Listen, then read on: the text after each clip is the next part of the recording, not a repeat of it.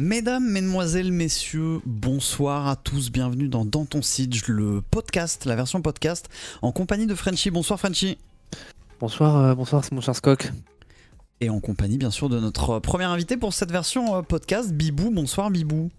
Bonsoir à vous, euh, messieurs.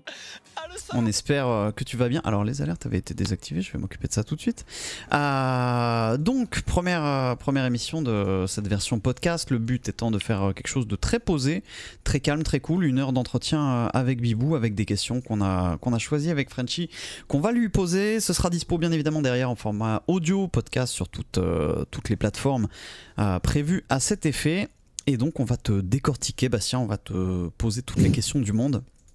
Et à la fin, Yes. tout le monde pourra écrire ta, ta biographie. Euh, déjà, on va commencer par te demander de te présenter, ton âge, tout ça, vraiment le plus euh, classique pour les gens qui ne te connaîtraient pas, malheureusement. Malheureusement, non, je dirais pas ça, mais. Alors, moi, c'est Bastien Bibou du Lac. Euh, Je pense que voilà, c'est écrit et tout. Tout le monde le sait, tout le monde m'appelle comme ça beaucoup de fois. Euh, J'ai 23 ans. Euh, je, voilà, je suis né à Paris. euh, J'habite à Lille. tout ça. Je suis joueur e-sport pour Team Vitality depuis deux ans maintenant. Et puis, j'ai fait quelques, quelques autres organisations avant. Et un petit, un petit parcours. qui, j'espère, n'est pas prêt de s'arrêter encore. Ouais, bon, on te souhaite que, ça ne soit que le début, effectivement. Euh, T'as commencé donc sur euh, Xbox. Est-ce que tu peux nous parler un petit peu de ton parcours justement sur Xbox avant Rainbow Six Siege euh, et e-sport, mais pas que. Euh, qui étais-tu avant, avant Siege Finalement, raconte-nous un peu tout ça. Alors avant Siege, j'étais qui? Ah, J'étais personne avant Siege, hein, parce que c'est un peu ça qui, m'a fait connaître, si je peux dire ça. Mais euh, non, j'ai commencé euh, tout ce qui est euh, e-sport, un peu compétition à, à l'âge de 15 ans. J'étais très console depuis des, des années quand même, mais à l'âge de 15 ans, j'ai fait mes, premières, mes premiers matchs, on va dire. Mais c'était sur PS3 et Battlefield 3, tu vois. Ok. Et, puis à l'âge de 16 ans, bah, j'ai eu, je, je pouvais en faire officiellement parce que l'âge des compétitions c'était 16 ans sur Battlefield 3. Et puis euh, donc voilà, j'avais fait la Coupe de France, tout ça à l'époque. Il y avait même euh, bah, Rafale venait de là-bas, Furious qui était lui sur Xbox, mais sur Battlefield 3 aussi. Euh, Il y avait Sangra euh, sur PS3 et tout. Bon, quelques noms de la scène, tu vois, qui, est- qui, qui étaient sur Xbox après sur Embo. Euh, puis après, bah, après Battlefield 3, j'ai fait un peu de Call of Duty, un peu comme tout le monde, j'ai l'impression. Je suis passé deux ans sur Call of Duty. Et puis après, euh, bah, deux ans après, il y a Rainbow qui est sorti. Et quand Rainbow est sorti, bah, bah, euh, j'ai commencé à jouer avec des, potes. Donc euh, Rafale, Sangral, tout ça. Atomic, euh, pour ceux qui connaissent Fanta à l'époque, Stasio. Et on a fait une équipe, euh, bah, les pingouins tibétains, team de potes, parce qu'on est bien, bien joué et on voulait juste euh, bah, faire quelques matchs et tout, parce que pour le fun, quoi. Et puis après, il y a la Pro qui s'annonçait, tout ça, et bah, on n'était pas mauvais, donc on s'est dit pourquoi pas, on tente. On a tenté, on a réussi. Ensuite, bah, il y a eu nos premiers matchs. Il y a Supremacy qui est rentré en contact avec nous. Bah, nous, c'était une, opportunité de ouf. Euh, Supremacy à l'époque, pour nous qui connaissaient rien euh, au monde professionnel de jeux vidéo et tout, Supremacy, c'est une très très, c'était une très très bonne euh, et c'est toujours, je pense. hein, je, je, je sais pas ce qu'ils font maintenant à l'heure actuelle, mais à l'époque, c'était une très grosse opportunité dans le semi-pro, si je peux dire ça. Euh, donc parce qu'il nous donnait beaucoup de, possibilités. Il nous parlait, c'était, ça restait comparé à ce qu'on connaissait avant, par exemple, c'était vraiment des, avant c'était des, des associations plus que des, structures euh, en termes d'e-sport. Et euh, en fait, là, on voyait que c'était comme un peu plus cadré, il y avait un peu plus de staff, tout ça, qui, qui gérait. Et donc, euh, ça nous a, c'était un peu impressionnant. Et donc, nous, on a foncé. On a fait toute, Mais- bah, toute une année. Oui. À ce moment-là, toi, tu, tu fais quoi? T'es 100% sur le jeu ou Non, t'as une activité à côté? Ah non, non, à ce moment-là, moi, je suis toujours en études. Enfin, en fait, Rainbow, il est arrivé au moment de. Bah, de il est arrivé dès le 1er décembre 2015. Ouais. Et moi, euh, donc, je venais, d'avoir mon bac en 2014-2015. Ouais. Et euh, donc, j'étais dans ma première année de fac. Et à ce moment-là, euh, petite anecdote, euh, j'avais pris le, j'avais repris le foot à, à l'université, tu vois. Et Ouais. au bout du troisième entraînement, je me fais les ligaments croisés. Euh, et c'est pas, et c'est pas l'excuse, c'est pas l'excuse de j'aurais été pro, j'étais éclaté au sol, hein, je vous le dis. Mais euh, c'était le foot, je faisais ça pour reprendre une activité sportive et j'ai eu les ligaments croisés euh, sur une, un tacle, etc. Bref. Et donc moi, de base, je voulais pas faire des études. hein. De base, je voulais faire gendarme. Et en fait, avec les ligaments croisés, bah gendarme, c'est compliqué parce qu'il faut faire des activi- activités physiques, faut être sportif, tout ça. Et donc j'ai voulu me faire opérer le plus rapidement possible pour euh, bah, me rééduquer, tout ça, euh, être en possibilité de, de refaire le- la, la formation de gendarme derrière. Et en fait, euh, bah, mon opération, c'était le 1er, de- le 1er décembre 2015. Ok. Donc voilà. Donc la, le, jour, le jour de la sortie du jeu.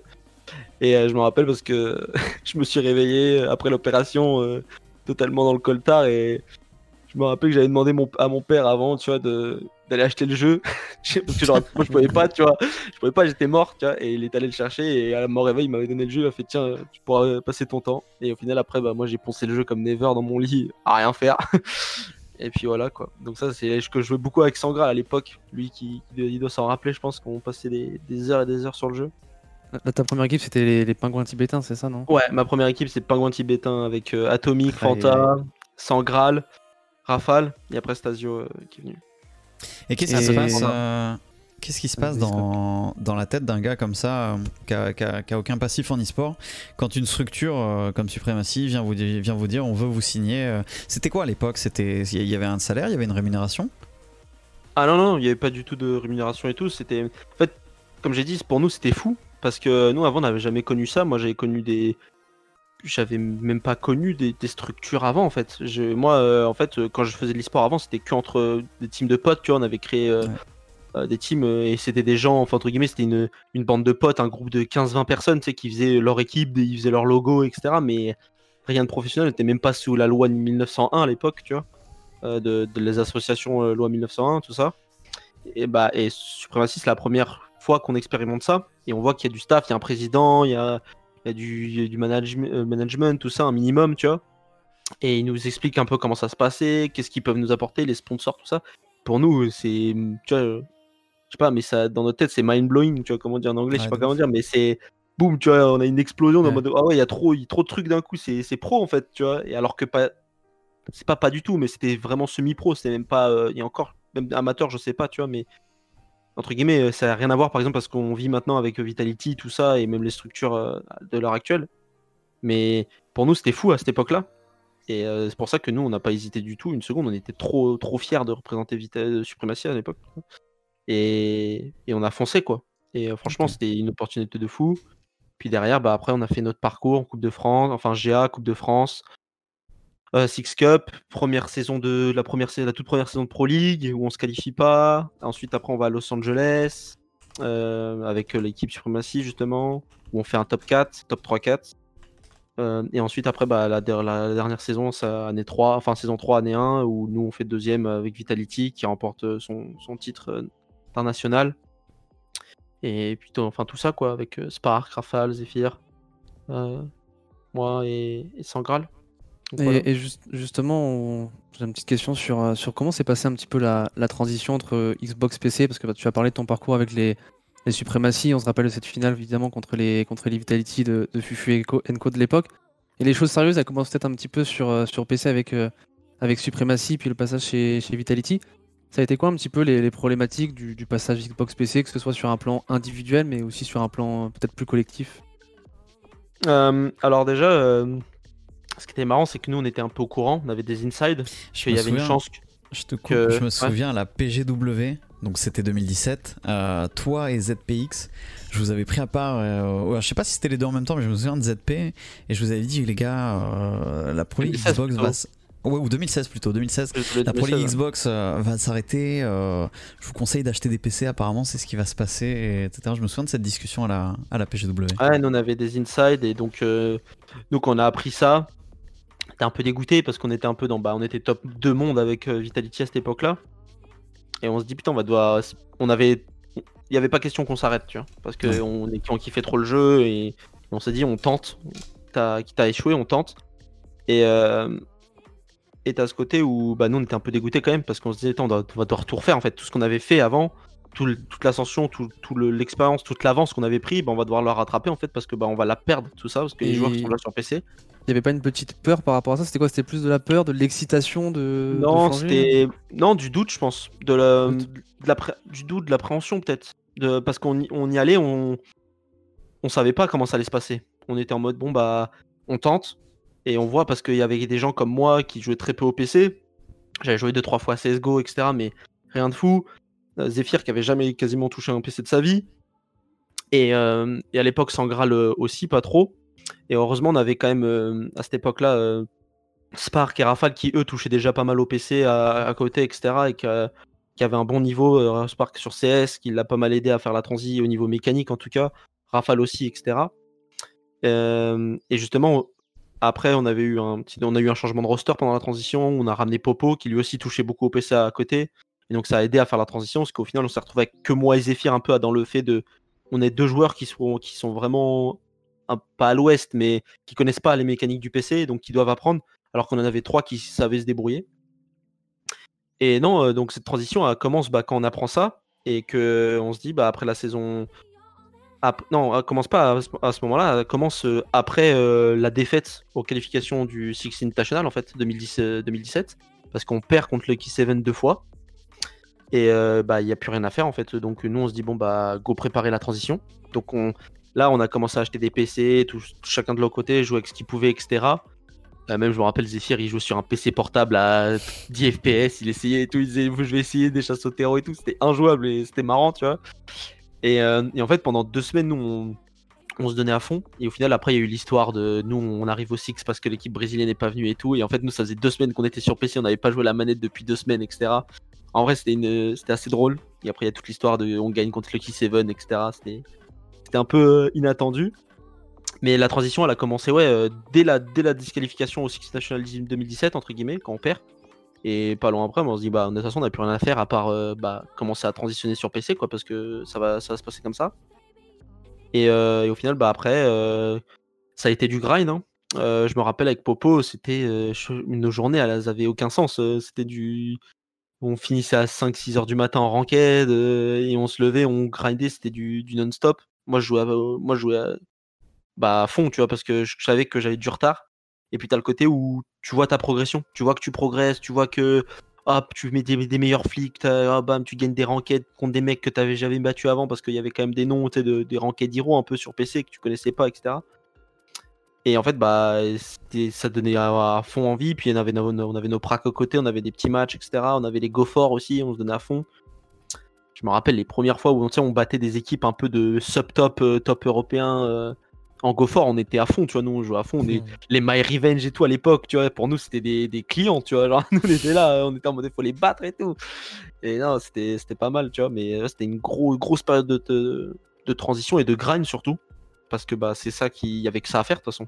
Pour, euh, de toute façon, les gens, hein, quand c'est la même c'est la même chose que quand les gens ils te demandent ouais qu'est-ce qu'il faut faire pour être bon, comment je fais pour avoir de l'aim, nanana bah joue, tu grind, il y a pas de comment je fais pour euh... gens pareil, il y a encore des gens à l'heure actuelle qui me demandent ouais comment la transition, comment tu l'as fait, qu'est-ce que je peux faire et tout, bah joue, joue au jeu en fait parce que le clavier souris, c'est comme la manette. Quand tu as eu la première fois la manette dans les mains, bah tu savais pas t'en servir entre guillemets, t'étais un manche avec. Et au final, bah qu'est-ce que t'as fait? Pourquoi t'es aussi fort maintenant à la manette? C'est parce que ça fait 6 ans que tu joues à la manette en fait.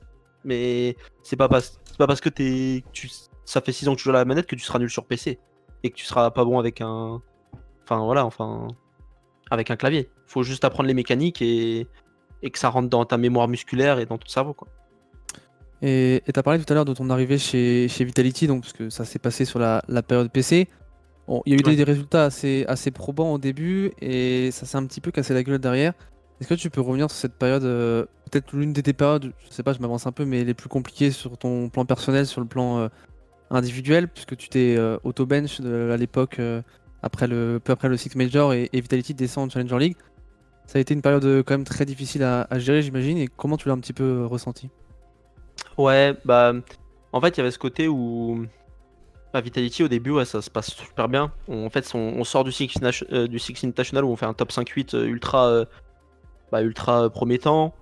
Derrière, Vitality vient nous chercher. Il, nous propose le premier contrat pro, entre guillemets, parce qu'avant, on n'était pas du tout payé, on était encore bah, semi-pro.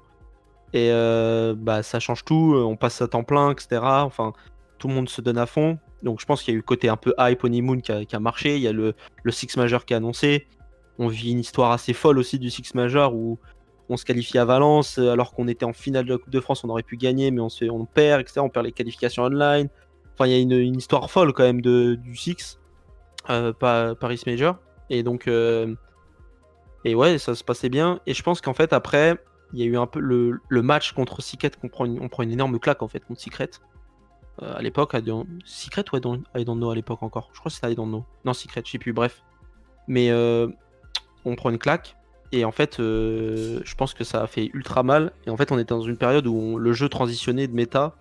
On n'a pas réussi à se renouveler assez, etc. Moi, j'avais tout ce côté où l'équipe était très dépendante du, du lead à l'époque encore. On était encore dans ce truc où j'avais pas mal de lead sur mes épaules, en fait, cette, cette gestion à gérer de, toute l'équipe. Et moi, en fait, bah, je trouvais plus les solutions. L'équipe, on arrivait même l'humour de l'équipe, on trouvait plus les solutions en interne. On savait qu'il y avait un truc qui allait pas parce que bah, l'équipe marchait plus. On n'arrivait plus à gagner nos matchs. Mais tout le monde donnait à fond, tout le monde essayait de, s'améliorer, tout le monde se, ouais, tout le monde se donnait à fond, quoi, même le staff, etc.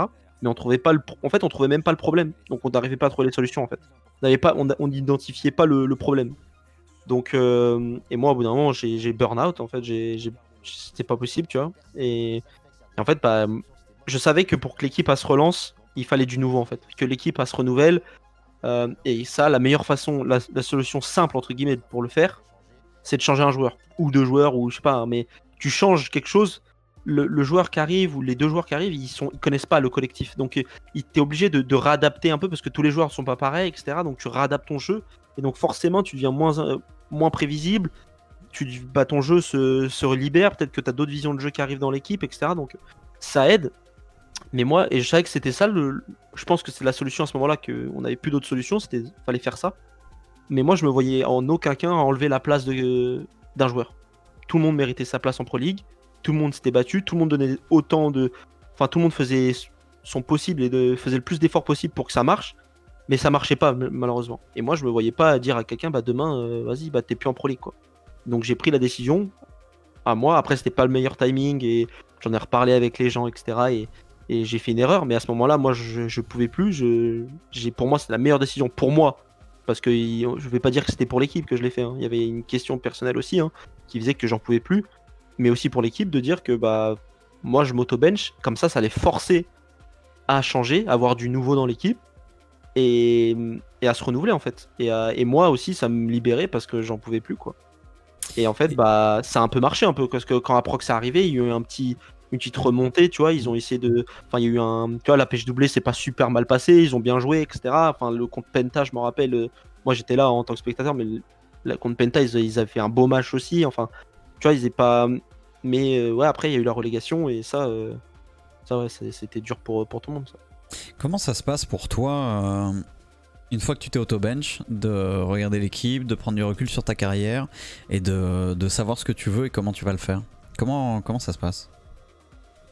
Ouais, Je sais pas. En fait, j'ai pris la décision et je me suis dit j'en avais besoin et j'ai pas réfléchi à ce qui allait se passer, tu vois. Je me suis dit il faut que j'arrête en fait, faut que je stoppe parce que j'en peux plus là.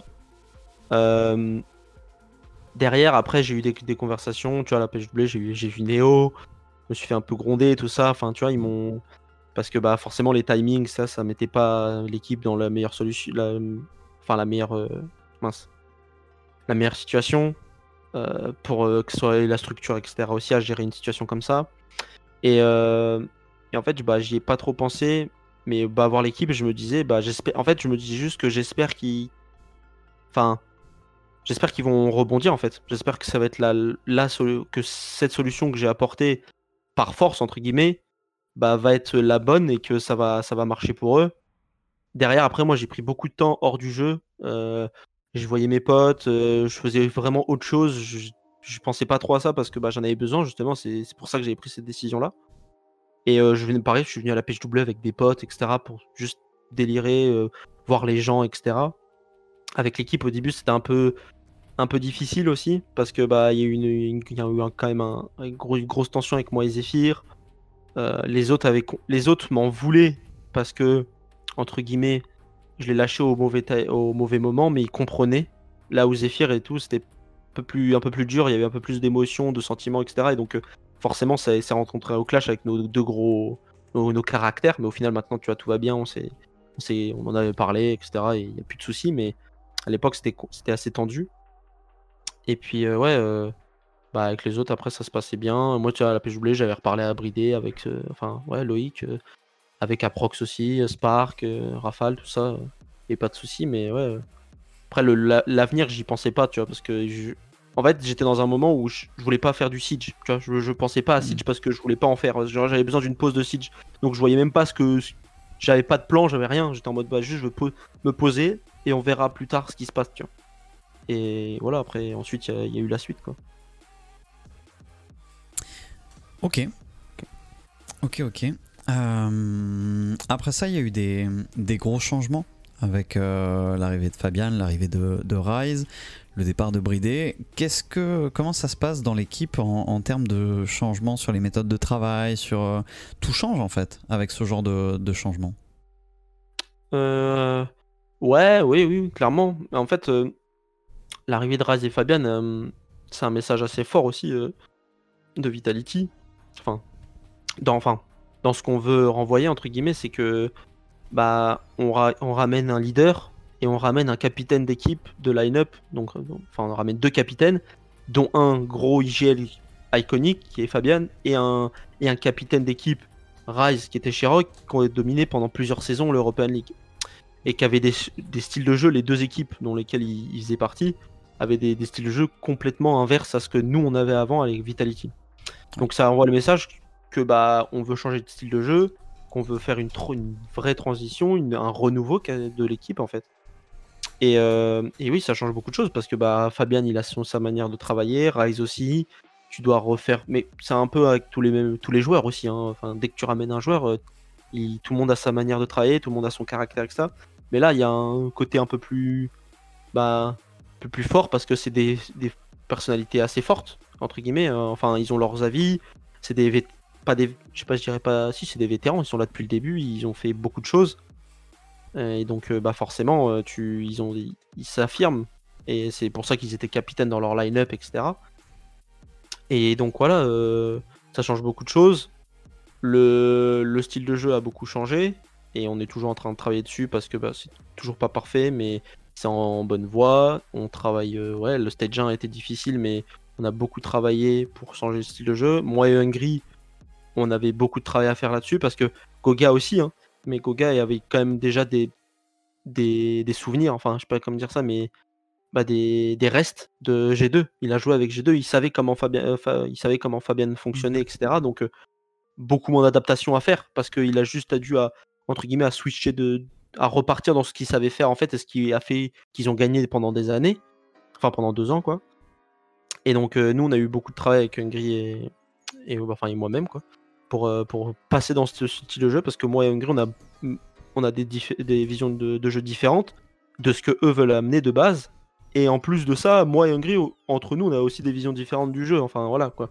Et donc ça fait qu'il y avait un peu trois visions de jeu différentes dans, le même, dans la même équipe et le but c'était qu'on se fixe à une seule mais ça se change pas en, en, en claquement de doigts parce que bah il y a toujours tes vieux réflexes, comment tu penses, comment tu réagis sur le, sous la pression, euh, les décisions que tu dois prendre in-game rapidement, bah, avant être ah, forcément, si tu te poses, tu réfléchis, tu dis ah ouais bah dans ce style de jeu qu'on va adopter, l'option A elle est mieux. Mais le problème c'est que si quand tu dois prendre une décision en une seconde, bah ça va être tes restes à toi, enfin ton tes décisions, ton style de jeu que tu as fait pendant des années qui va prendre le pas en fait. et forcément tu vas voilà, tes automatismes et forcément tu vas partir sur un sur un style de jeu que tu connais, une décision que tu as, as, déjà vue, que tu as déjà affronté entre guillemets. Et ça fait que bah voilà, euh, des fois il y avait des, désaccords, etc. Mais là maintenant, bah, depuis euh, le stage 1, on y travaille et ça rentre de plus en plus. Je pense que ça se voit aussi, que l'équipe est un peu plus sur le même plan, que ça marche mieux, la, machine commence à se mettre en route. Enfin voilà, au début de saison, on a fait deux draws, euh, on a fait même trois draws, mais on fait deux draws contre Empire et VP qui, qui auraient pu se finir en victoire. contre Tempra, c'était très serré aussi.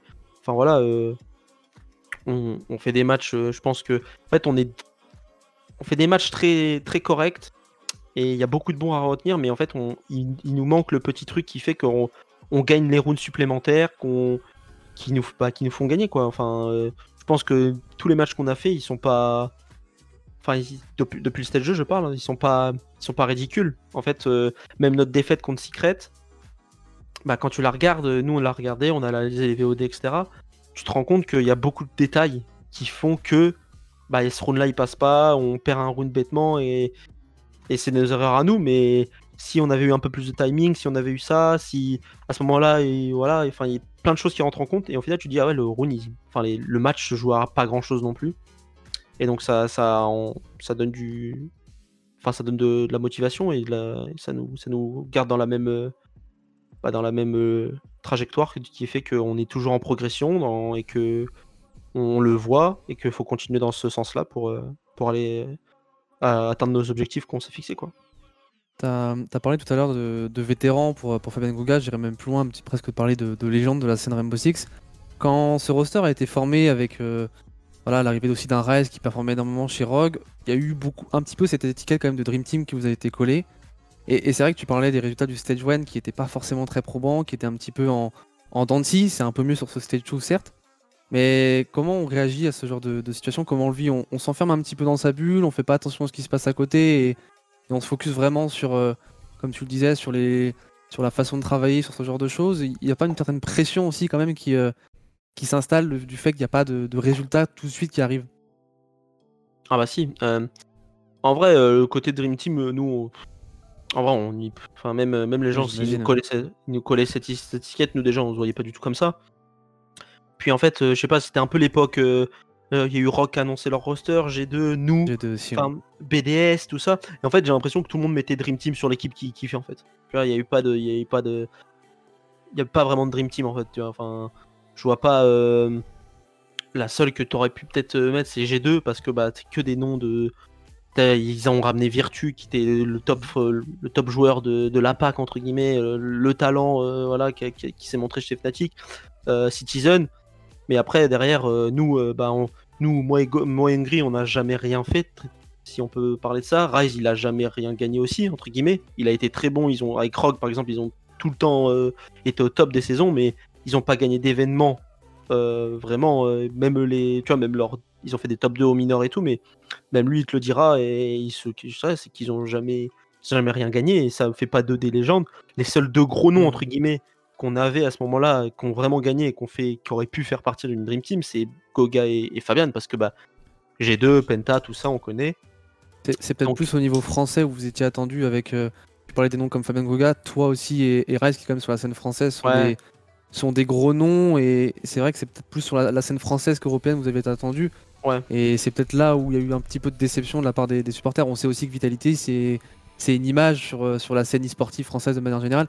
Et c'est peut-être plus là où, aux yeux de la communauté française, il y a peut-être eu un petit peu de, déception par rapport au premier résultat, mais on sait très bien que sur ce genre de roster, bah, ça met du temps à, se mettre en place. Ouais, c'est ça. C'est que c'est vrai que bah, sur la scène française, oui, Rise, qui est belge, hein, on rappelle, mais scène française, voilà, francophone, euh, qui, a, un très gros nom parce qu'avec Rock, tout ce qu'ils ont fait, avec X et Alphama, et enfin Giants, Rock, tout ça, les fonds on connaît, le stream. Euh, même Millennium hein, à l'époque aussi, hein, on s'en rappelle. Mais euh, oui, c'est vrai que au niveau français, oui, bah, moi et Raz, on était attendus. Après, moi, comme j'ai dit, hein, j'ai jamais rien gagné. Euh, Raz n'a jamais rien gagné aussi, donc on s'attend pas à être au même niveau, même que ce soit pour la scène française ou pas, que des, des Goga ou des Fabian. on est très loin de ça. mais après, oui, non, après, c'est sûr que nous, on était déçus parce qu'on savait qu'on pouvait faire mieux, qu'on avait les capacités de faire mieux, on le faisait en prague de temps en temps, etc. Et forcément, les, les résultats de Stage 1, ils sont ultra décevants parce que bah non, juste parce qu'on est des compétiteurs déjà et qu'on veut gagner. Donc que ce soit défaite ou pas, qu'on nous attende Dream Team ou pas, on sera dès que tu perds, euh, t'as le seum, t'es déçu. Et, euh, et là, enfin, euh, oui, les résultats étaient très très entre guillemets euh, pauvres. ils étaient voilà, c'est on va pas se cacher, hein, le stage 1 qu'on fait, il est il est pas beau. On arrive à se sauver un peu avec une victoire contre Rogue à la fin, etc., qui nous remettent dans le top 5 ou top 6, je sais plus exactement, mais on se raccroche et au final, bah, on arrive à un peu à sauver les pots cassés. Mais euh, non, il n'y avait pas de pression forcément. L'équipe, en tout cas, n'a pas senti de pression, comme tu disais, par rapport au fait que les gens Dream Team, tout ça. Mais euh, ouais, euh, non, nous, nous, on était déçus, mais pas à cause de ça, en tout cas. Mais toi, toi, comment tu le vis toi personnellement dans ton, ah. dans ton quotidien? Est-ce que, est que tu ressens comme euh, par exemple euh, à cette époque où tu avais fait un, burn-out, est-ce que tu as une perte de confiance, d'espoir? Ou est-ce que au contraire, non, tu tires une motivation euh, double pour, pour sortir de ça? Non, moi, le stage 1, je l'ai très bien vécu. en personnellement en tout cas, parce que j'avais pas forcément pression. Et c'était. en fait, j'étais pareil, comme j'expliquais tout à l'heure, quand la transition Xbox PC. Bah, moi, c'était un peu dans une transition aussi, en fait, pendant ce, ce stage 1, de changer de style de jeu, euh, de progresser dans un nouveau style de jeu. J'avais Fabian, euh, même bah, Laurie, le coaching staff aussi, qui veulent évoluer dans ce sens-là, donc qui me pousse, qui me, de- qui me donnait pas mal d'outils pour que je progresse. Et donc, moi, je la voyais, cette progression. Et malgré les résultats de l'équipe, qui bah, qui font pas plaisir, comme je dis, hein, et qui, qui déçoivent tout le monde, euh, bah, on est. Enfin. moi, je, je voyais ma progression et en fait, je me disais, il y a- on, va, y arriver en fait. J'étais en mode, c'est bon, il n'y a pas de souci. Dream Team ou pas, c'est pas ça. Enfin, c'est pas les gens qui. Moi, je vois pas, c'est pas les gens qui mettent la pression. C'est plutôt moi-même ou mon, entre guillemets mon équipe euh, par rapport aux résultats qu'on fait. Mais là, euh, j'en avais pas sur ce stage 1 parce que justement, euh, je voyais la jeune progression et même si c'était décevant, nos résultats à l'heure actuelle, je savais qu'on allait pouvoir faire mieux dans le stage 2 et même plus loin. Donc j'étais, j'avais pas de pression du tout et moi je je, l'ai très bien vécu le stage 1, euh, stage 1 entre guillemets. Euh, par contre le stage 2 par exemple, si on peut revenir là-dessus, si vous voulez Mhm. plus d'insight, moi j'ai sur ce stage 2 j'ai beaucoup plus de, de mal et de plus de pression parce que euh, bah, j'ai beaucoup moins performé dans mon rôle, dans mes, dans, dans ce que, enfin j'étais beaucoup moins impactant sur mon rôle et sur ce que je dois apporter à l'équipe, euh, sur ce rôle d'entrée, etc. Et euh, jusqu'au match contre Rock, ça a été ultra, euh, ultra difficile en fait parce que j'ai pas, euh, même nos matchs qu'on gagne, etc. Enfin qu'on qu'on draw, et le match, on gagne un match avant Rock, je sais plus. Oui, on, on a gagné, mais. Enfin bref. Mais euh, je, le. Enfin, je le. Je l'ai très je le c'était très dur. C'est après après c'est je je vous cache pas que ça a fait une très grosse libération. Mais euh, parce que bah j'ai vu que c'était peut-être que j'avais juste une mauvaise période peut-être ou que j'arrivais pas à ce moment-là mais que j'étais capable même si Rogue n'est pas dans la meilleure des formes et tout mais c'est des matchs en fait un peu des matchs références qui te permettent de, te remettre dedans. Euh, allez, c'est reparti, c'est pas fini. Euh, pas parce que tu as eu 2-3 matchs qui étaient pas bons que tu peux plus rien faire. Et, voilà quoi. Et par exemple, Rise, à l'inverse, lui, je pense que son stage 1 était très compliqué niveau euh, individuel. Euh, ben, on en parlait, etc. Mais, et alors que son stage 2, il... Rise euh, en stage 2, euh, c'est un autre joueur. Tu compares Rise en, stage 1 et en stage 2, euh, pas le même. Et il est. Enfin, il. Enfin, a, il a, a step pas- En fait, il a pas step up parce qu'il a toujours été à ce niveau-là, mais il a show up entre guillemets parce que pendant les matchs en stage 1, euh, il y avait un truc qui marchait pas. Et moi, par exemple, j'en suis beaucoup servi de ça parce que quand j'ai été mal pendant le stage 2 au début, je me suis dit, mais euh, Rise, il a lui, pendant tout un stage, il a été pas bien. Et pourtant, bah, regarde maintenant, stage 2, il est toujours là. Donc, je, me suis, j'ai gardé ça en tête. Et en fait, bah, maintenant, tu vois, grâce à. Rock, ça a un peu été le, le déclencheur qui fait que. Bah, on a réussi à. Enfin, moi, ça m'a relancé un peu individuellement, tu vois. Et que j'ai regagné un peu de confiance après ce, début de stage 2 un peu compliqué. On va parler un petit peu de euh, sortir un petit peu du jeu, même si euh, bien sûr ça tourne autour. Euh, Parle-nous un peu de ton quotidien à toi, ta vie privée jusque là où tu veux aller, ta gestion du temps. Comment comment on vit quand on est joueur pro sur Rainbow Six Siege? Alors, ma gestion du temps, euh, désastreuse, hein, je pense, en vrai. hein. Mais euh, j'ai un rythme de vie éclaté au sol, comme on peut dire. Mais euh, en général, je me lève euh, une heure, deux heures avant les pracs, donc ça dépend et tout, mais enfin, ça dépend les horaires aussi. Mais en ce moment, euh, en ce moment, c'est, c'est, c'est terrible quand même. Mais, mais euh, non, en général, Sois plus, j'essaie de- sois plus précis, c'est quoi les Ouais. c'est quoi l'heure d'un prac? L'heure d'un prac, bah, ça dépend, c'est entre 14 et 16 heures en général. Ok. Ça dépend. Mais euh, pendant, entre guillemets, ma journée type, euh, en général, je me levais entre midi et 13h. 11h des fois, mais c'était plus rare, mais plus vers midi. En général, ensuite après, il y avait bah tu te lèves, bah tu fais euh, ta tu fais ta journée quoi, tu te lèves, tu te laves, je sais pas, euh, tu t'habilles, tu prends ton petit déj, euh, tu te, tu te réveilles quoi parce que bah faut être prêt. Euh, et puis après il y a les pracs, mais après en, en dehors de ça, euh, je passe beaucoup de temps. euh, Moi j'essaie de passer beaucoup de temps avec mes, mes amis parce que c'est euh, quelque chose que une valeur, euh, quelque chose qui, qui est un- très important dans ma vie. Euh, je suis très, euh, j'aime pas, par exemple j'aime j'aime pas être seul, tu vois. Genre euh, je préfère, je sais pas, je préférerais mille fois que j'ai des potes, que je suis en colocation toute ma vie avec des gens que être tout seul et tu vois, enfin être tout seul dans sa bulle, tu vois, et de voir des gens quelques fois, tu vois. Donc donc voilà, mais euh, donc je passe beaucoup de temps, j'essaie de sortir. Euh, bah, à ce moment c'est compliqué avec le Covid tout ça. Mais euh, non, après, bah, les pracs, quand tu te... Puis des fois, ça arrive que des fois, quand tu, tu sens que t'es faut un petit, petit peu plus de temps d'entraînement, bah tu passes plus de temps sur le jeu, que ce soit en hors stream ou en stream aussi, ça arrive. hein. Mais jouer un peu au jeu quand tu le sens, mais faut pas forcer la chose. Parce que si tu te forces à jouer, si tu, tu vas être dégoûté et au final tu vas burn out. Euh, C'était pas la raison hein, pour laquelle à l'époque j'ai eu ça par exemple, mais, mais je sais que ça peut arriver et donc faut faire attention. Euh, moi, ouais, après sinon, euh, je passe beaucoup de temps euh, sur mon PC, euh, chill avec des potes, jouer à d'autres jeux.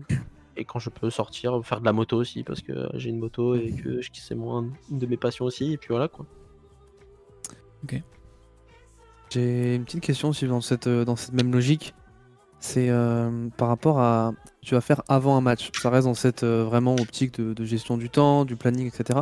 Est-ce que tu as des petites habitudes un peu, euh, je sais pas, hein, des, petits euh, gris-gris, des petites choses que tu que as l'habitude de faire vraiment avant un match? Tu sais que si tu le fais pas, tu vas pas être bon ou, ou non, tu, que ce soit un match, une journée de prague, c'est la même chose pour toi? J'ai pas vraiment de, de trucs que je fais absolument avant tous les matchs. Tu vois. Y a pas de. Ça, j'ai pas. Euh, par contre, je sais que. Bah.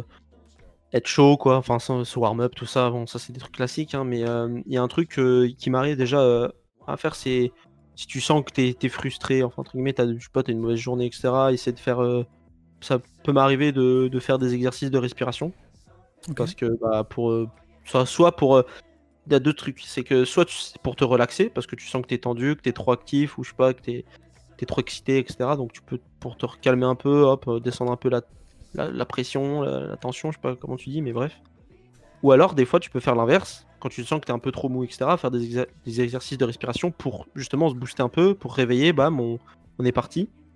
Et puis après, des fois, euh, ça m'arrive de. J'ai une chanson, tu vois, ou que des fois je mets avant les matchs. Pas tout le temps. C'est pas un truc qu'il faut absolument, mais quand je C'est quoi la chanson? Je te dirai après, laisse-moi finir déjà. Mais euh, avant, euh, avant les matchs, si, si je sens que j'ai besoin de motivation, que, je- que tu vois, il y a un truc qui fait que je suis pas. Il faut que je me sois, faut que je sois motivé. Il y a pas, ça j'ai pas de, de cas, tu vois, euh, précis. Mais un match que je- où je sens que j'en ai besoin, bah je vais mettre la chanson à- un peu à fond dans mes entre guillemets tout seul, tu vois, dans juste ma chanson et dans, mes, dans mon casque, couper le TeamSpeak et tout pendant, le- pendant la chanson. Et comme ça, après, je sors et, et je, suis, je, suis, je, suis à, je suis à bloc et je suis ready, quoi. Et c'est quoi la chanson? Du coup, Et la ça- chanson, ouais. Et la chanson, c'est euh, c'est de Imagine Dragons, c'est Warriors. Ok, ok, ça va, j'ai cru qu'il y avait un petit Weshden qui allait, euh, qui allait pop. Euh, justement, tu parles d'ex- tu parles d'exercices de respiration pour se booster ou d'autres choses pour te détendre. Euh, comment t'as appris ça? Est-ce que c'est lié à l'encadrement beaucoup plus pro que tu as chez Vitality? Ou c'est des choses que tu as été chercher ailleurs? Non, c'est grâce à Vitality, ouais, tout à fait. Euh, c'est un. Euh, on, a, on a disposition des, des préparateurs euh, physiques et euh, mental. Et c'est via le pré- ce préparateur mental que j'ai, qui m'a conseillé de faire des trucs comme ça si besoin, si j'en ressentais le besoin. Il n'y a rien de forcé. Et ça qui est bien aussi, c'est que en fait, Vitality nous met des, des- outils à disposition. Tu les utilises, tu, tu les utilises ou tu les utilises pas. C'est comme ça que ça marche. Y a pas parce que si on te force et que t'as pas l'envie et que tu t'en ressens pas le besoin et que tu le fais Mm. à contre à contre cœur, ça marchera pas. Ça va servir parce que tu vas mal le faire déjà et donc ça ça servira à rien et qu'en plus euh, ça va plus te saouler, ça va te prendre la tête etc et ça va peut-être créer des conflits et ça c'est pas bon. Donc euh, mais il y a rien de forcé mais moi ça ça m'arrive de, de le faire, j'ai une application et tout. Je dis pas que je le fais tous les jours, je dis pas que je le fais toutes les semaines, mais si j'en ressens le besoin, je sais que c'est là et que je peux l'utiliser si, si besoin. Quoi. Ok. Euh, justement, pour euh, continuer sur Vitality, parle-nous un peu de hum, comment fonctionne une équipe à ce niveau-là, comment fonctionne la cohésion, surtout? Comment ça se gère euh, en, pro, euh, comment se gère le travail d'équipe et, hum, et après, si tu peux nous parler aussi du travail du staff, parce qu'on parle souvent de coach, de manager, d'analyste, euh, mais les gens, je pense, n'en ont pas vraiment conscience de tout ce que ça représente. On recevra dans cette émission plus tard des managers et des coachs pour avoir beaucoup plus de détails, mais toi, de ton point de vue de joueur, tout ce que ça peut apporter. Donc voilà, l'équipe, la cohésion, le travail d'équipe et le staff. Euh, bah, la cohésion, ça se fait. euh, enfin, ça se fait au fur et à mesure. Après, nous, on a une équipe qui se connaît un peu. Moi, je suis très. Je, je, connais Rice depuis un moment et je suis. Enfin, c'est mon ami, tout ça. Je, je le vois même hors du jeu, etc. Même avant qu'on soit dans la même équipe, tout ça. Il y avait plein de. Enfin, voilà, on, se connaît depuis un moment. Euh, Fabian, ça a toujours été quelqu'un que j'ai toujours euh, côtoyé et que j'ai eu de bonnes relations avec. Pareil pour Goga. Hungry, pareil aussi, même si je le connaissais un peu moins que les autres quand il a rentré dans l'équipe, etc. Mais après, la cohésion, bah, ça, se fait au fur et à mesure, du temps qu'on passe ensemble, euh, bah, dans les pracs, tout, simplement, hein, quand tu en équipe, tout ça, pendant les matchs, etc. Euh, tout ça contribue à la cohésion d'équipe. Euh, des fois, on a eu pendant un moment des sessions de juste de, jouer ensemble, tu vois. De, juste pendant En fait, on a eu un bootcamp un peu online, parce que malheureusement, les bootcamps avec la situation sanitaire, etc., vu qu'en plus, nous, on vient de, des quatre coins de l'Europe et tout, c'est ultra compliqué. Donc on a eu un, bootcamp un peu online et en fait pendant ça aussi on a eu des sessions un peu d'équipe où le but c'était juste de passer du temps ensemble, se connaître, taper des barres, tout ça, enfin juste euh, être ensemble, c'est ça qui fait la cohésion hein, d'équipe. Hein.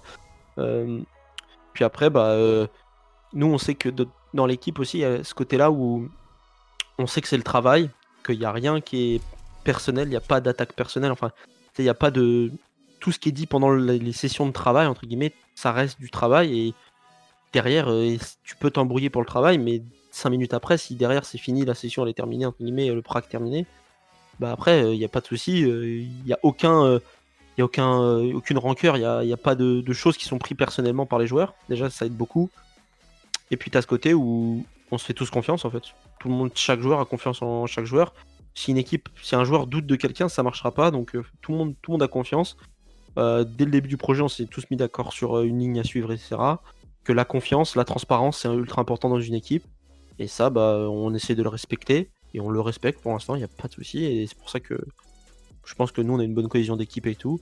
Elle n'est pas parfaite, hein, je sais pas, hein. de toute façon, ça prend du temps, comme je dis. Je pense que le facteur euh, le plus important pour une cohésion d'équipe, c'est du temps.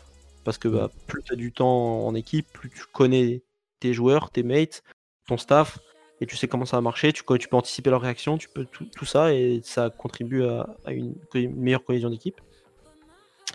Et ensuite, euh, donc euh, comment je gère le travail d'équipe, bah, euh, je sais sais pas, comment répondre à cette question. Le travail d'équipe, bah, c'est faut que tout le monde soit, je sais pas, tout le monde soit à l'heure aux, aux, sessions d'entraînement, que tout le monde soit à ce moment-là focus à 200%, parce que déjà qu'on n'a pas des sessions d'entraînement de 8 heures faut que pendant ces sessions-là, tout le monde soit à 200%, que tout le monde soit à l'écoute, qu'il n'y ait pas de, pas de trucs euh, extérieurs qui rentrent en conflit avec. Euh, et puis après, bah, faut qu'on que tout le monde ait, du recul aussi, parce que, bah, comme j'ai dit, on est tous différents, on a tous des, fois des visions de jeu différentes, des situations à gérer différemment, etc. Donc, faut qu'on s'écoute, faut que tout le monde puisse, euh, bah, ouais, puisse parler, puisse s'exprimer sans avoir d'appréhension, si je peux dire ça sans avoir euh, pas de, je dirais pas peur, tu vois, mais pas se retiennent entre guillemets.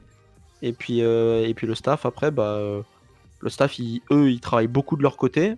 Euh, nous, on a, nous en fait, on est le staff, ils font beaucoup de leur partie et ensuite ils nous apportent les éléments que, dont nous on a besoin.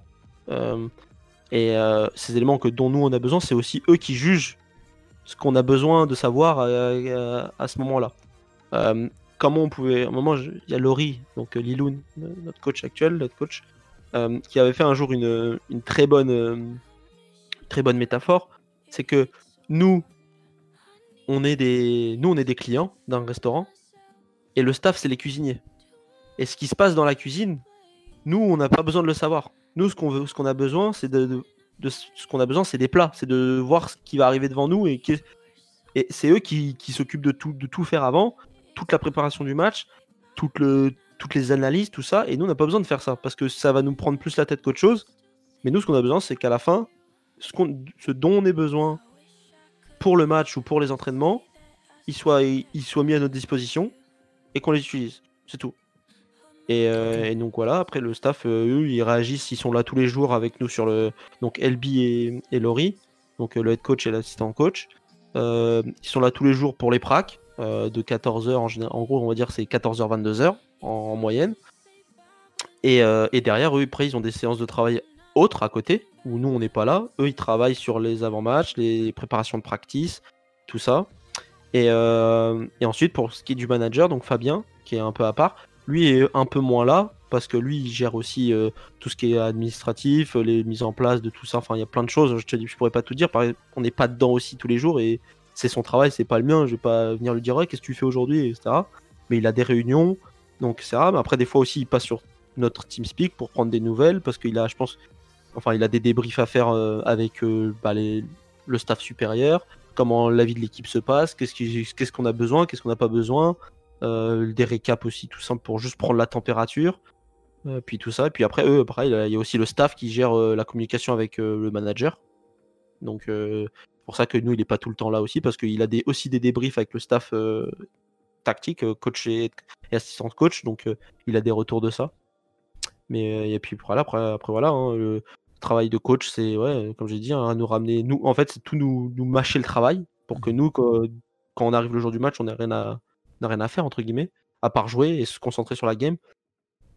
Et le manager, lui, tout son travail, c'est de nous mâcher tout ce qui est bah, administratif, organisation de planning, euh, quand on doit bouger ou pas. Bon, en ce moment, c'est comme j'ai dit, la situation fait que voilà, mais tout ce qui est euh, pour les déplacements, tout ça, pour les activations des sponsors, pour euh, la réception du stuff, que ce soit t-shirt, maillot, enfin nouveau sponsor, enfin tout quoi. Donc voilà. Ok. Ok. Et une question alors qui, qui en a pas grand chose à voir avec tout, ce dont tu nous as évoqué précédemment, mais c'est une question intéressante sur euh, ce qui fait un petit peu débat en ce moment, si on regarde ce qui se passe sur, euh, sur Twitter, c'est par rapport à, la méta actuelle. C'est vrai qu'on est dans une méta où on a appelé la, 20 secondes méta avec beaucoup de stuff. Pour ceux qui voilà, seraient un petit peu novices avec ce genre d'éléments, mais beaucoup de shield, le Wamai, le Eager, etc. La question que je vais te poser, ça va être un petit peu sur toi, ta vision des choses, sur euh, quel, serait ton siege idéal par rapport à celui que l'on a maintenant? Est-ce que c'est un siege qu'on avait par le passé, peut-être plus orienté autour du gunfight? Est-ce que c'est le Siege actuel? Est-ce que c'est un autre Siege qu'on n'a pas encore vu? C'est quoi un petit peu tes, pensées par rapport à, la méta actuelle et, à ce que tu préfères toi par rapport à, ce jeu qu'est Rainbow Six? Euh, Alors la méta actuelle est très, très particulière parce qu'on a on n'a jamais en fait on jamais eu autant de, stuff entre guillemets à gérer. Euh, la méta à l'heure actuelle, je pense que tous les joueurs pro en général ils sont ils sont pas contents et c'est pour ça qu'on l'appelle Deny Stuff Simulator, euh, enfin euh, Slow Flashbangs, euh, lancer de, Flash Simulator pour les EDS, enfin t'en as plein, t'en as des, des sauces, pas rouge, noir, blanche, t'as tout, tu vois. Mais, mais entre guillemets, ouais, la méta à l'heure actuelle, en tant que joueur, elle est, je pense que c'est une des moins plaisantes. Après, je te dirais pas que c'est la moins plaisante à jouer.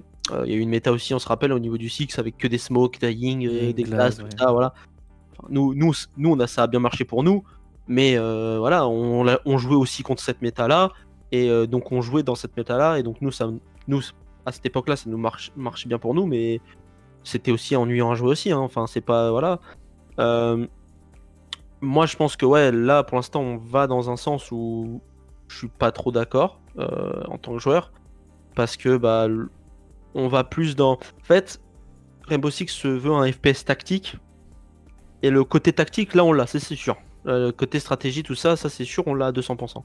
Par contre, le, côté FPS, on le perd de plus en plus. Et c'est ça qui est, qui est dommage, en fait, parce que les gens, tout ce que les gens viennent sur ce jeu de base parce que c'est un FPS aussi.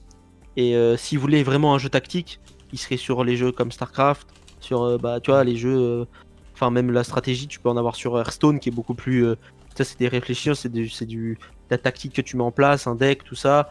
Euh, Starcraft, tu connais pas, mais voilà, c'est de la gestion de troupes, euh, de bâtiments, voilà, du stuff aussi, du stuff si on peut dire ça. Euh, mais Rainbow, ça reste un FPS quoi. Si tu vois pas de, si tu vois pas pendant les trois rounds des mecs qui font des doubles ou des triple kills, ça reste pas, c'est pas un FPS en fait. C'est enfin, quand tu, enfin, je sais pas les t'as 3 minutes de rune et maintenant à l'heure actuelle sur 3 minutes de rune tu vois peut-être 30 secondes de gunfight en fait. Parce que euh, ou alors des fois il y a des runes d'exception hein. je dis pas que c'est tout le théâtre comme ça. Mhm. mais il y a des runes d'exception mais si on fait une moyenne c'est ça reste ça parce que bah la méta veut que veut que ça soit comme ça. Euh, les attaquants ou alors les attaquants ils deny pas le stuff mais t'as perdu tu sais que t'as perdu ton rune. Ou alors que t'as 10% de chance de gagner ton rune parce que bah les défenseurs ils sont trop bien ils sont trop bien armés en fait. Euh, la méta euh, que je, je connais pas, je me rappelle pas de toutes les méta qu'on a joué, hein, mais euh, le, le- la- une bonne méta qui était bien aussi pendant un moment, ça a été la, la méta euh, la méta Mira, enfin entre guillemets quand ça arrivait en fait, parce que la méta elle est restée longtemps aussi avec l'Operation Health qui a, qui a suivi, je crois. Mhm. Et en fait, cette méta là, en fait, tu t'avais du, il y avait du stuff, mais il n'y en avait pas trop non plus. Euh, les défenseurs avaient un, à ce moment-là, c'était un game breaker, hein, la Mira qui a, qui a ouvert le jeu en, enfin des possibilités dans le jeu insane. Mais tu avais toujours ce côté où, malgré ces Miras là, en fait, bah fallait euh, quand même gagner tes gunfights et tu t'avais pas non plus 37 shields ou euh, des maestros ou euh, des Melusi ou des La ou des lésions ou des Dokaibi enfin, enfin je peux t'en citer plein mais voilà quoi et après ça va aussi avec le fait que le jeu se développe et que plus le jeu se développe plus tu auras d'opérateurs donc plus tu auras de possibilités et forcément euh, la méta elle est beaucoup plus compliquée à gérer à l'heure actuelle qu'au tout début de l'année 1 année 1 t'avais Rook Doc euh, enfin les, les compos euh, bougeaient pas t'avais Rook Doc Smoke, Jaeger, Bandit et voilà, et Capcan, tu vois, et c'était tout, t'avais t'avais rien qui bougeait d'autre. Ou Pulse. Maintenant, oui, c'est sûr que t'as plein de possibilités, mais donc je trouve que c'est bien parce que ça diversifie le jeu et que tu peux pas rester sur une méta année 1 par exemple pendant 6 ans, ça, ça marchera pas, tu vois. Mais euh, faut trouver une bonne balance. Je pense que à l'heure actuelle, Ubisoft, entre guillemets, sont pas dans la bonne balance. Ils sont trop dans le côté stratégique, trop stuff comparé au côté FPS. Mais Rainbow, ça reste. C'est pas non plus un CSGO. Si tu veux voir que du gunfight FPS euh, sans stuff, tu vas voir du CS. Enfin, on n'est pas. euh, voilà, tu vois. Le jeu, pourquoi il fait. Pourquoi Rainbow Six marche et il est autant vu, c'est parce que t'as ce côté tactique aussi, que t'as du stuff. T'as pas des villas, t'as pas de shield et t'as pas de, de Melusi trap euh, ou de, de lésion sur CS, tu vois. Tu verras jamais ça, parce que c'est pas l'essence du jeu. Rainbow, c'est son essence du jeu. Maintenant, après, faut trouver la bonne balance entre trop de stuff et pas assez de stuff. Mais et c'est compliqué, hein, je dis pas que c'est facile, hein. mais je pense que ça serait, le, ça serait le meilleur truc. Donc je pense pas que ça soit le siege d'avant, parce que le siege d'avant était trop simpliste. Mais faut pas que ça soit le siege de maintenant non plus, où il est trop compliqué niveau euh, stuff à gérer. Quoi. Ok, ok, ok. Et hum, est-ce que tu crois que hum, parce que bon, je vois, je vois, je vois mal les choses évoluer dans le bon sens par rapport aux nouveaux agents qui vont sortir, parce qu'ils vont continuer de rajouter ce genre de contenu. Ils vont essayer d'équilibrer ceux qu'ils ont sortis avant. Donc, euh, en changeant, par exemple, là, on le voit avec Ace, des petits changements. Ils peuvent aussi appliquer ce changement sur les défenseurs qui cassent cette méta en termes de, de stuff à lancer. Euh, par rapport à l'évolution, au niveau des maps, les maps ont beaucoup évolué. Euh, comment tu évolues, comment tu juges justement cette évolution des, maps qui se sont vachement agrandies?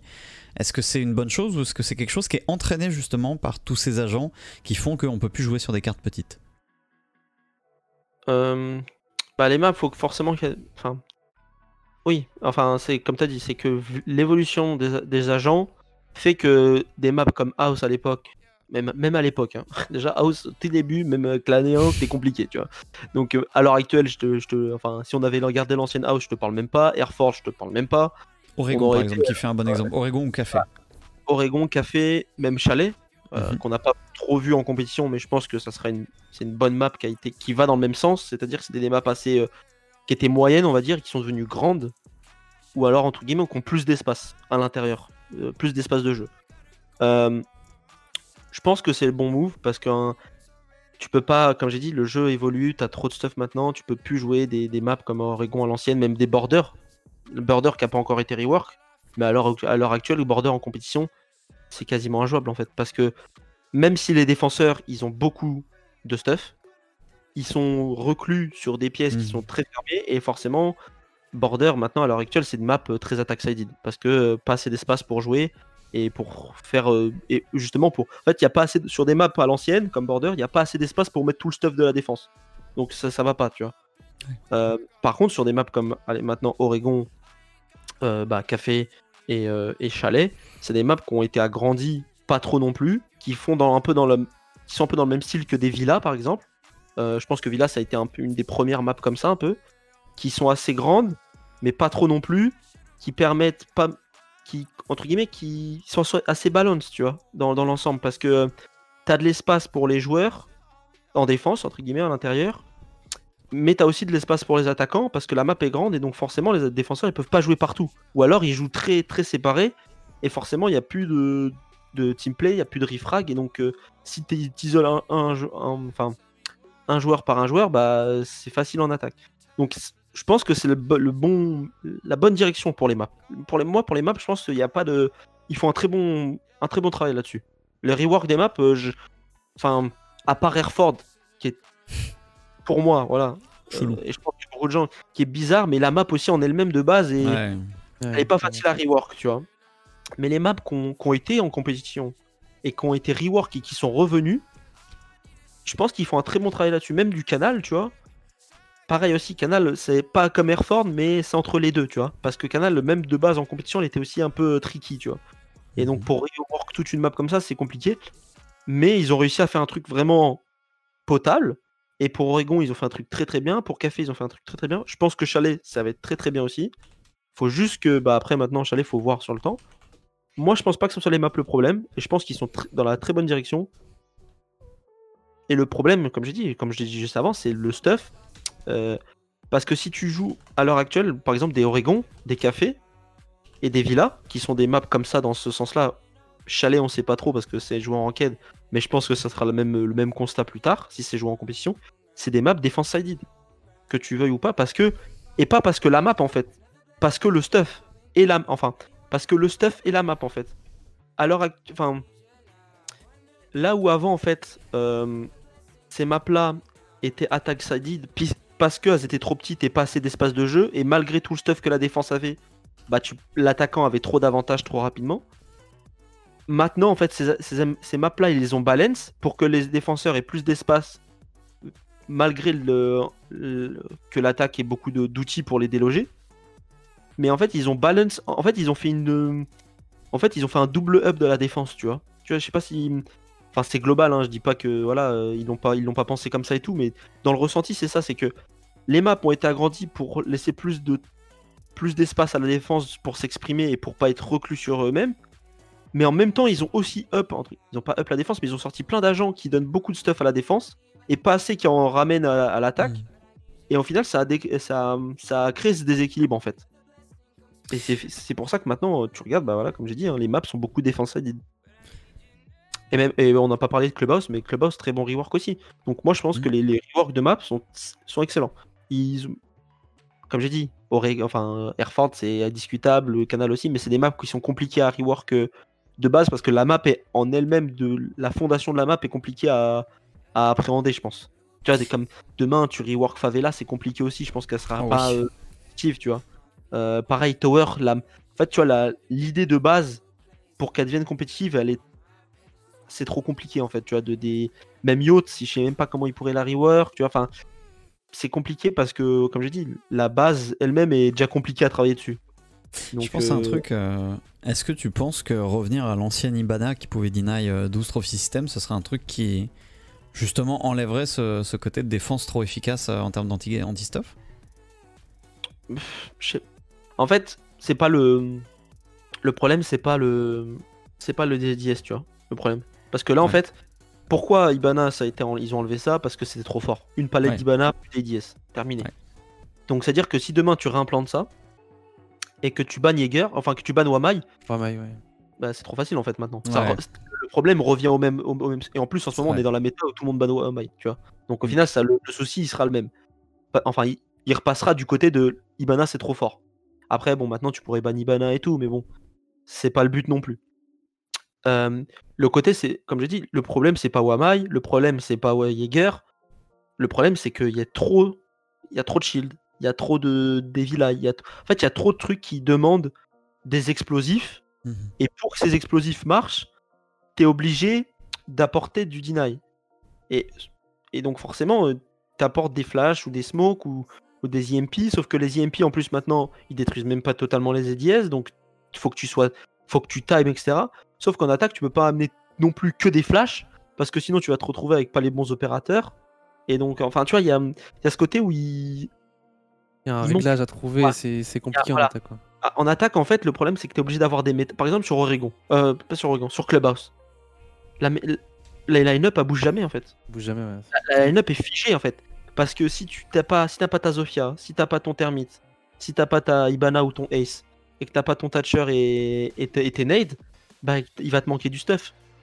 Et c'est pour ça que bah, les gens ils bannent Wamai sur euh, club, même sur toutes les maps, hein, mais aussi du Goyo, euh, etc. Et encore euh, le nombre de fois où sur club t'as des strats où les mecs qui sont obligés de faire avec, enfin, entre guillemets, moi ça m'arrive plein de fois avec l'équipe et même pour les autres équipes, que t'arrives sur BP et que t'as beau avoir utilisé tout ton stuff parfaitement, que t'as deny tous les EDS comme il fallait, tout ça, qu'il reste du stuff sur site en fait, parce qu'il y en a trop.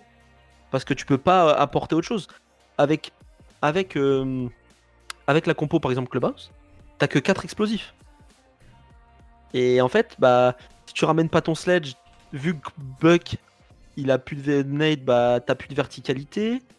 Enfin, tu vois, c'est ultra tricky en attaque. Et en fait, bah. euh, Ouais, les... je pense que la solution, ça serait de diminuer le stuff, faire des essais, tu vois. Goyo, par exemple. Enfin, Goyo, on en- ça a pris quand même masse temps pour qu'ils enlèvent un shield, alors que depuis le début, tout le monde disait, les gars, ça va être trop, tu vois. Déjà, là, la, la compé- Ouais. Enfin, c'est trop compliqué, tu vois. Et pareil pour. euh, Et c'est pareil pour Melusi. Melusi, elle a 3, elle a 3 Melusi.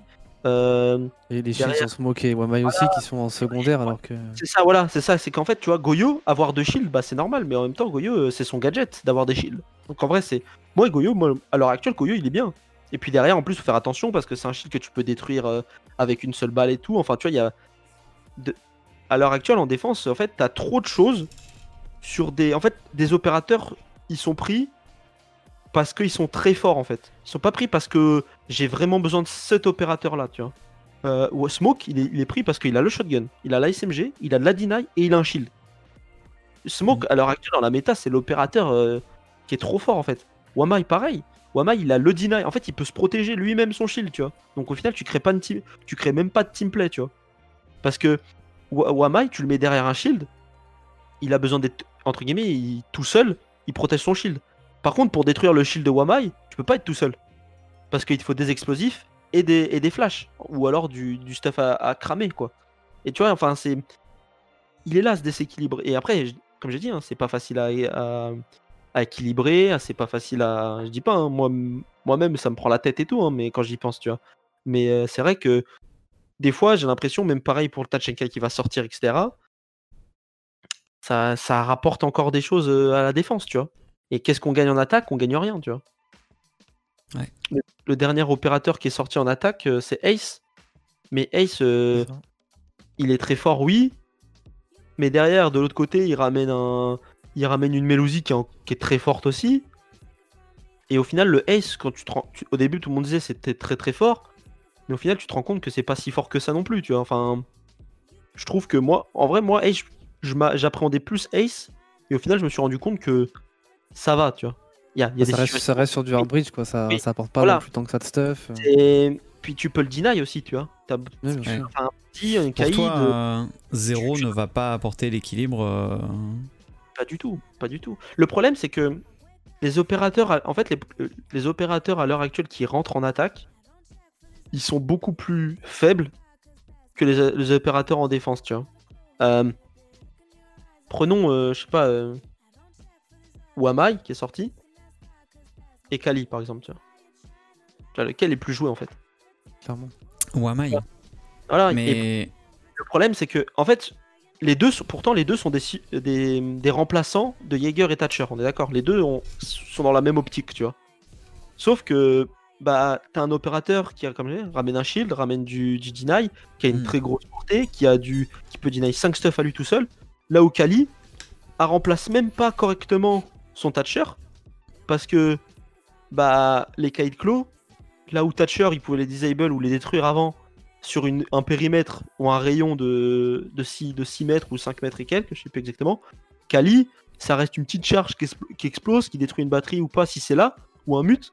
Mais si tu caches bien ton Kaïd, l'explosion elle est pas aussi forte, tu vois.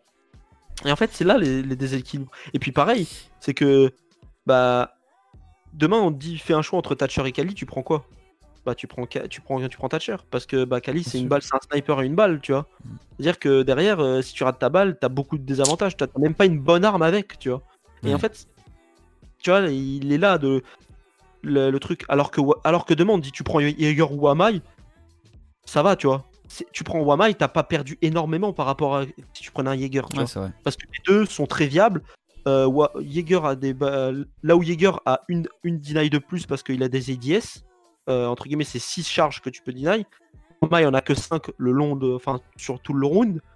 Mais derrière, il gagne le fait que tu peux les coller partout, que tu as une, plus, t'as un- t'as une plus grosse zone, tu as un shield et tu as une 1x5 par exemple sur euh, ta MP5 maintenant à l'heure actuelle, ou euh, tu as même un fusil d'assaut, tu vois. Donc au final, Mais- euh, tu, tu perds pas tant que ça à prendre un o- over un Jaeger, tu vois. On voit qu'ils veulent euh, redonner un peu de force à l'attaque, mais qu'ils ils arrivent pas à bien le doser avec l'arrivée par exemple des, des breach en accessoire. Ouais. C'est, tu vois qu'ils sont dans cette volonté de bah ok, on veut pas vous obliger à prendre des opérateurs hard breacher, on veut vous permettre de les remplacer. D'accord, mais de- demain, dis-moi pourquoi tu prendrais un, un- Enfin, par exemple, demain, pourquoi tu prends un, un Capitao qui a une. Enfin, même pas un Capitao, je sais pas. je- Enfin, demain, tu prends une Amaru qui a une Hard Breach over intermite en fait. T'en as qu'une. Ouais. Et tu fais un trou moins gros. Et derrière, en plus, t'as même pas de. T'as même dans la méta à l'heure actuelle, t'as même pas les flashs qui te permettent Alors de. qu'en vrai, alors qu'en vrai, un buff de fuse qui lui permet de placer son gadget sur les murs renfaux, et le problème est réglé. Le problème de, de l'anti et du deny et le problème des shields. Ah Mais oui, ce bah serait ça- un peu trop fort. Ah oui, ça serait trop fort, tu vois. Mais après, c'est toute une question de balance. Mais tu vois, enfin, demain, tu me dis, ouais, euh, de, les, moi, les hard bridge, je trouve que c'est. euh, En fait, c'est trop. C'est pas assez. Ça, ça aide pas, en fait. En fait, Ça répond pas à la méta en fait, ça répond pas du tout aux problématiques. ça répond pas. Voilà, c'est ça, comme a dit Frenchy, parfaitement. Ça répond pas aux problématiques de la méta. Et en plus, ils mettent les hard breach. Enfin, ils, en fait, ils, là où on dit, il nous faut plus de stuff pour deny des, les shields. Eux, ils nous disent, ah ouais, mais maintenant vous avez des hard breach. Mais vous, par contre, vous perdez vos flashs. Bah ouais, mais mec, euh, j'ai toujours besoin de deny des shields, donc, même si j'ai fait un C'est- trou. C'est c'est comme les derniers opérateurs, tu regardes Ace c'est 0, Ace c'est très fort, 0 ça a l'air sympa pour tenir les flancs, etc. Mais ça répond pas du tout à la problématique de, de la méta quoi. Ace c'est bien pour du hard mais pour deny du stuff, euh, pas si efficace que ça. Et, et le 0, bah, c'est pareil, ça va être euh, sympa, tu pourras mettre des cams de back, tu pourras deny un stuff, mais comment tu fais tomber un shield en fait avec ces deux opérateurs? Tu peux, tu peux pas. Alors que là où tu amènes une Mélusie, je disais tout à l'heure, la Mélusie elle déséquilibre encore plus la, la chose par rapport au Ace. Ouais, parce que tu ramènes quelque chose que où tu as besoin encore plus de stuff. Là où Ouais. bah, Ace, euh, lui, elle ramène rien pour justement con- con- contre- contrer ça. Et, et je pense pas que c'est fait dans, dans cette optique-là hein, de, de détruire la- l'attaque, hein, mais à l'heure actuelle, la- la- le sens dont qu'ils ont pris, c'est ça en fait. C'est que et quand tu regardes en attaque, tu as beaucoup d'opérateurs qui sont très occasionnels en fait. Des opérateurs euh, qui sont là, knock, euh, zéro, euh, je, sais pas, j'en ai plein, tu vois, mais même, euh, même Capitao, même Kali, tout ça, c'est des opérateurs que tu vas prendre une fois sur un round, deux fois peut-être, mais c'est pas des opérateurs qui vont être main line-up. Là où en défense, ils te ramènent des opérateurs qui sont main line-up à chaque Ouais, fois. c'est vrai. Melosi, Obamai, euh, Goyo, enfin tu vois, t'as trop de. En fait, c'est là le, le déséquilibre. Et l'idée de zéro, elle est, elle est bien. hein. Franchement, c'est une bonne idée. hein, Et c'est un, un opérateur qui, occasionnellement, peut faire la différence. Mais derrière, d'un Ouais, autre côté, t'as. Wam- t'as Melusi qui, tout le temps, fera la différence. Tu vois. Elle est là, il est là le souci. La méta, elle est passée d'une méta d'info à une méta de deny et, Ouais. et le constat, c'est qu'il n'y a, pas- il y a pas assez de- d'éléments pour contrer tout ça. On va, on va s'arrêter là, Bibou, puisqu'on déborde un peu, mais c'était hyper intéressant et ça donne des idées aussi pour euh, les prochains dans ton siege sur euh, quel thème aborder. Mais euh, merci à toi de t'être rendu disponible et d'avoir répondu à nos questions. J'espère que l'expérience euh, t'a plu. Ah non, non, clairement, c'était c'était cool. Merci de l'invitation et j'espère que les gens euh, sur le live vont kiffer.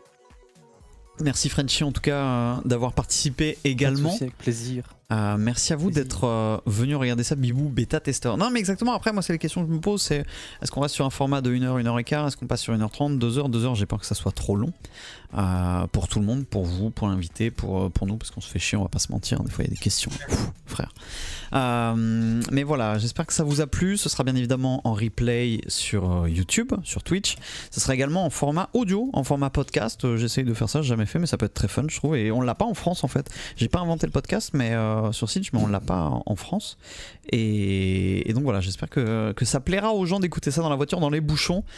Bibou, bonne soirée. Frenchy aussi, du coup, hein, Merci. bien sûr. Vous aussi dans le chat, passez une, une bonne soirée. On se donne rendez-vous bah, tous les mardis pour ce Dans ton site. Sinon, il y a bien évidemment l'émission Dans ton site, enfin le récap qui sort tous les lundis, sauf quand euh, Frenchy euh, est en retard. Euh, et voilà, et n'oubliez pas de suivre la fin de l'European League mercredi et lundi prochain. La French League jeudi. Et l'European Challenger League. Il reste combien de journées d'European Challenger League là, euh, French? Euh, il reste deux playdays avant les, les playoffs. Deux playdays avant les playoffs. commenceront le, vingt- le 26. Eh bah super. Merci à vous, merci à tous, passez une bonne soirée et euh, on se retrouve très vite pour toujours plus de Siege ailleurs que dans le jeu parce que bon vous avez compris euh, c'est dur pour les pros mais c'est dur aussi pour les gens comme moi. Allez, salut tout le monde, au revoir. Au revoir.